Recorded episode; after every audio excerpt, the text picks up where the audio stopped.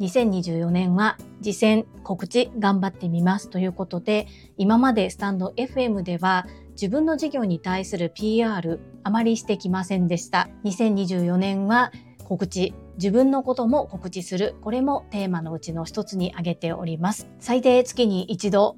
それでは少ないんですけれども頑張ってまずはスモールステップから行ってまいります2024年1月一発目はデコ巻き寿司オンライン講座のご案内です。この放送は2月2日金曜日、埼玉県所沢にて朝倉千恵子先生の講演会、勝ち残る企業と選ばれる人材が開催されます。お花応援チケットという形での応援が可能です。皆様からの温かいサポートが講演会を一層華やかに彩ります。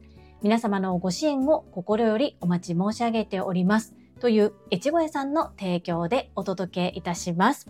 越後屋さん、本日までの1週間、スポンサー様についてくださり、誠にありがとうございます。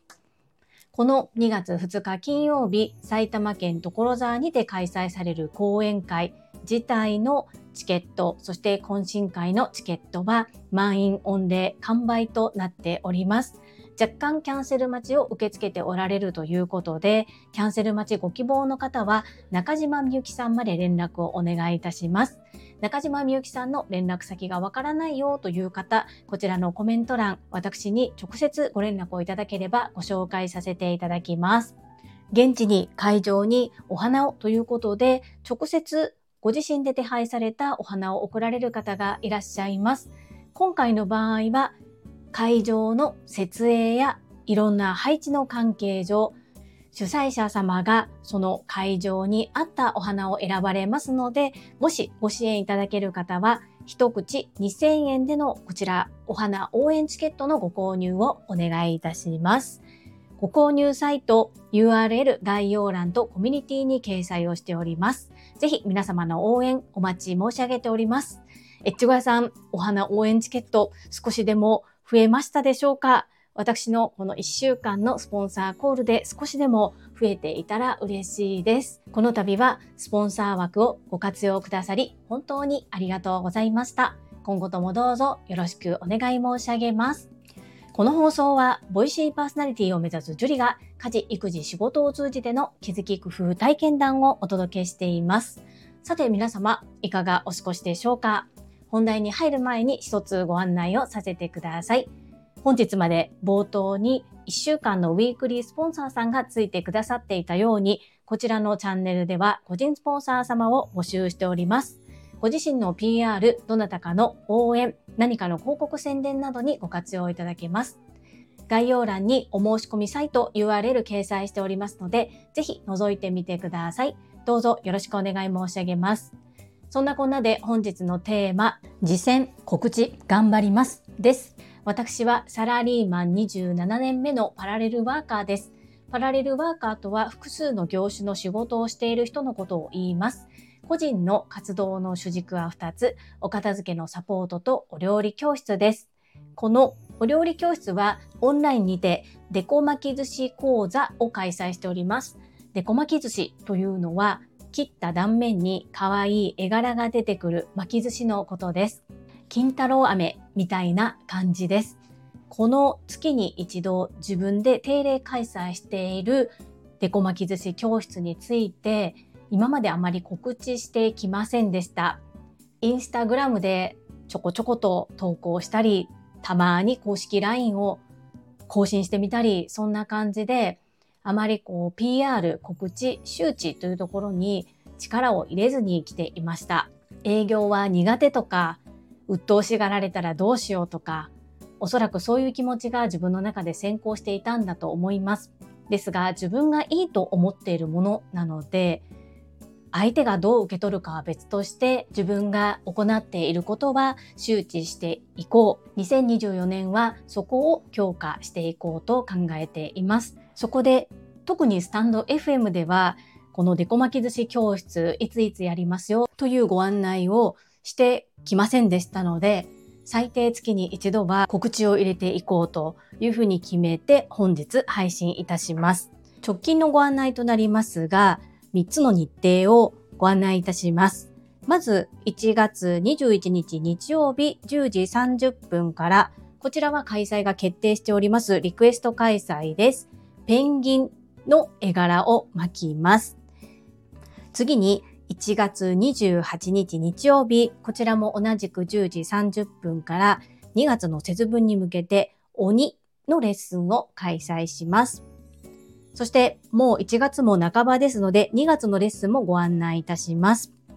2月25日日曜日、同じく10時30分から、こちらは3月に向けてひな祭りにちなんだお代理様とおひな様の絵柄のデコ巻き寿司を巻きます。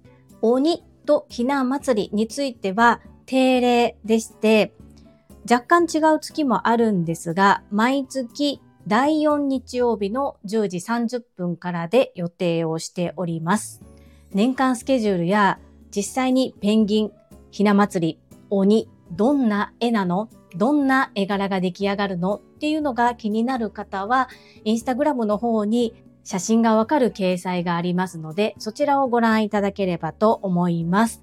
と言いましても、私、インスタグラム3つアカウントがありますので、このお料理教室の方のインスタグラムのアカウントを概要欄に掲載しておきます。公式 LINE での PR も昨年ほとんどしておりませんでして、今年昨年の末ぐらいから最低月に1回は発信するぞと決めて行っています。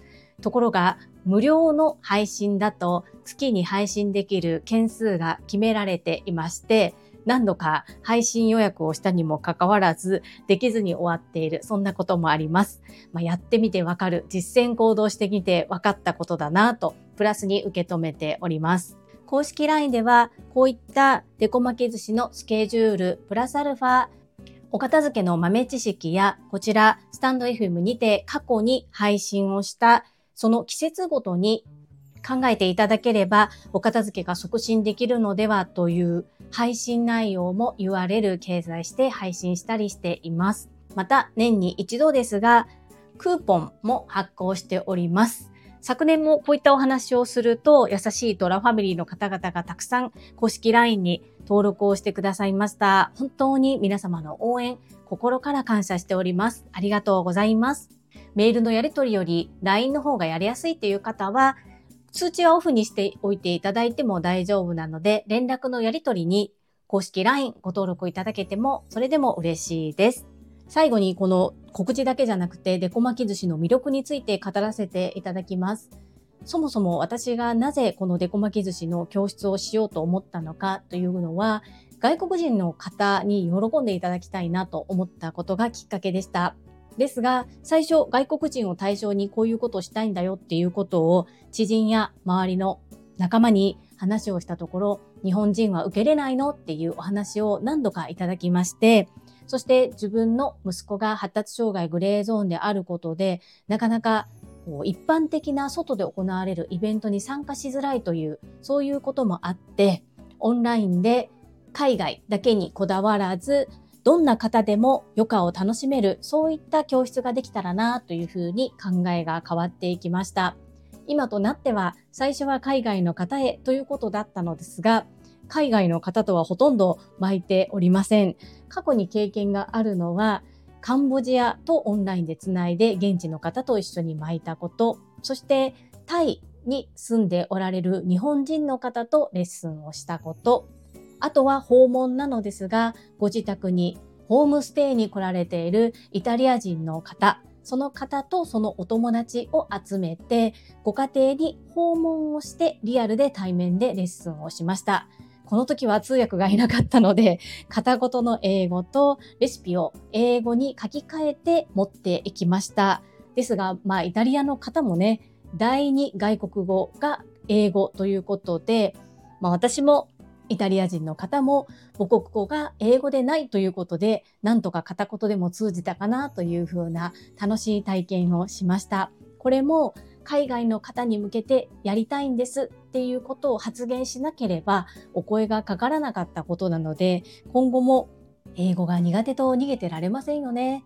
もしかしたら私自身が気づいていないですが、海外の方とやるということは自分の中の優先順位的には低い方なのかもしれません。それもいろいろと動いてみて気づけていけたらいいな、そんな風に感じております。本日は私の2024年の新たな挑戦に皆様をお付き合いいただいたような形となりますが、1月2月に開催予定のデコ巻き寿司教室の日程、そしてデコ巻き寿司に私が出会ったきっかけをお話しさせていただきました。この配信が良かったなと思ってくださった方は、いいねを、継続して聞いてみたいなと思っていただけた方は、チャンネル登録をよろしくお願いいたします。皆様からいただけるメッセージが私にとって宝物です。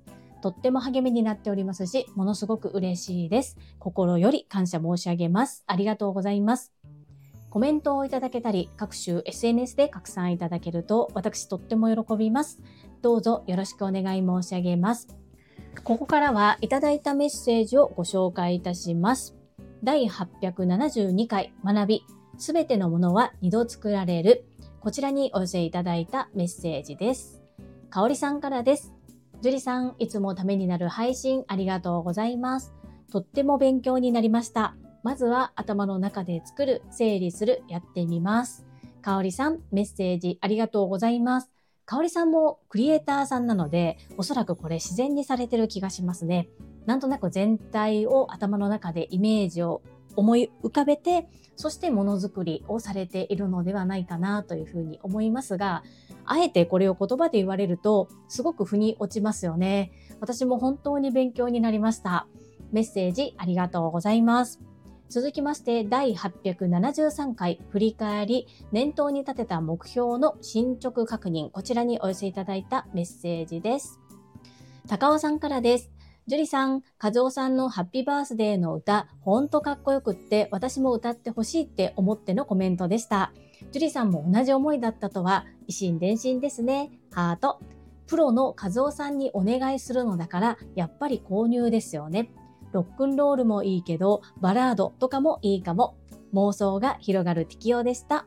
適用さん、メッセージありがとうございます。私も妄想の妄想の妄想をたくさん考えて、それを昨日、和夫さんにお伝えさせていただきました。適用さん、やるかやるかやるかです。やります。なので少しお待ちくださいね。そして、バラードもいいかもっていうこともお伝えしておきましたので、こうご期待くださいませ。てきおさん、メッセージありがとうございます。続きまして、かおりさんからです。樹里さん、おはようございます。私の振り返りさせてください。毎日15分筋トレ、丸。すごい。これ本当にかおりさんすごいです。続きます。毎日1分読書、丸。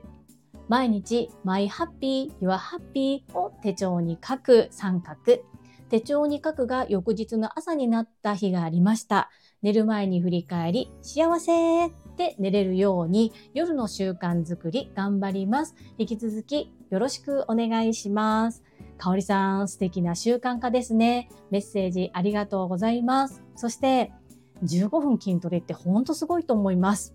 アウトプットをいただきまして感謝いたします。これからもお互いになりたい自分を目指しましょうね。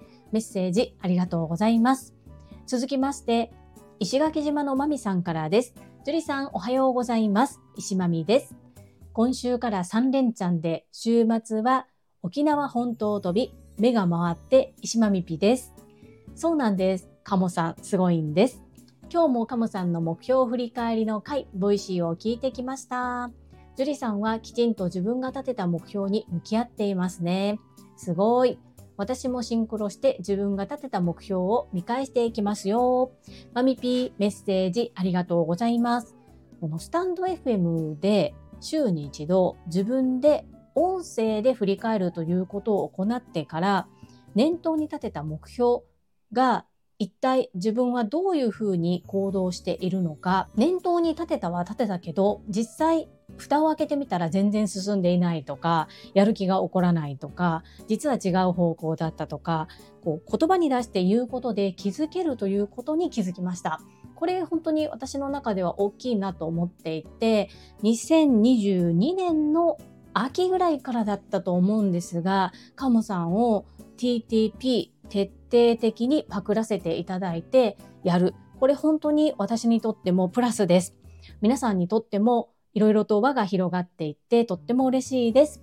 まみぴメッセージありがとうございます。続きまして第871回お祝い心を込めて弾き語りでバースデーソングをプレゼントこちらにお寄せいただいたメッセージです。ドクターロバーツ和夫さんからです。樹里さん、朝倉先生のバースデーソング、とてもピュアな歌声にジーンときました。ギターの弾き語り、とってもとってもお似合いです。私も昨年の夏にヤマハのアコースティックギターを購入しました。おそろメーカーですね。なんか嬉しい。セッションできる日を夢見ています。あ、キャプテンと3人で。この配信を越後屋さんが速攻で教えてくれたんです。この場をお借りして、越後屋さんありがとうございました。ドクターロバーツ和夫さん、メッセージありがとうございます。昨日の提案も快く受けてくださり、やるかやるかやるかですよねというお返事をいただきました。めちゃくちゃ楽しみにしております。そして、エッチゴヤさんすごいですね。はい。心から感謝しております。そうですね。和夫さんとキャプテンと私で何ができますでしょうか？こうね、プロの方と一緒に演奏ができるってすごい機会ですよね。いやー、そしてキャプテンはね、和夫さんのギターも触らせていただいたことがあるということで、すごいなーというふうに思います。和夫さん、メッセージありがとうございました。引き続きよろしくお願いいたします。はい、いただいたメッセージは以上となります。皆様本日もたくさんのいいにはメッセージをいただきまして本当にありがとうございます。とっても励みになっておりますし、ものすごく嬉しいです。心より感謝申し上げます。最後に2つお知らせをさせてください。1つ目、タレントのエンタメ忍者みやゆうさんの公式 YouTube チャンネルにて、私の主催するお料理教室、ジェリービーンズキッチンのオンラインレッスンの模様が公開されております。動画は約10分程度で授業紹介、自己紹介もご覧いただける内容となっております。概要欄にリンクを貼らせていただきますので、ぜひご覧くださいませ。2つ目、100人チャレンジャー in 宝塚という YouTube チャンネルにて42人目でご紹介をいただきました。こちらは私がなぜパラレルワーカーという働き方をしているのかということがわかる約7分程度の動画となっております。概要欄にリンクを貼っておりますので、合わせてご覧いただけると嬉しいです。どうぞよろしくお願い申し上げます。それではまた明日お会いしましょう。素敵な一日をお過ごしください。スマイルクリエイター、ジュリでした。